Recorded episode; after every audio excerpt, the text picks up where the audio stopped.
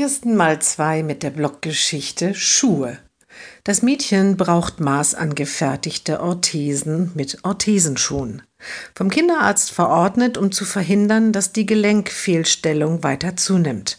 Die Schuhe wurden von der Krankenkasse rasch genehmigt und angefertigt.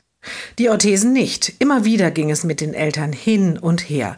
Schließlich, nach einem Widerspruch, der Bewilligungsbescheid. Fast ein Jahr später. Nun aber passten die Schuhe nicht mehr. Und die Krankenkasse schrieb, Begründen Sie uns ausführlich schriftlich, warum die Orthesenschuhe nicht mehr passen. Bitte beachten Sie, dass eine doppelte Bewilligung ein und desselben Hilfsmittels grundsätzlich nicht möglich ist.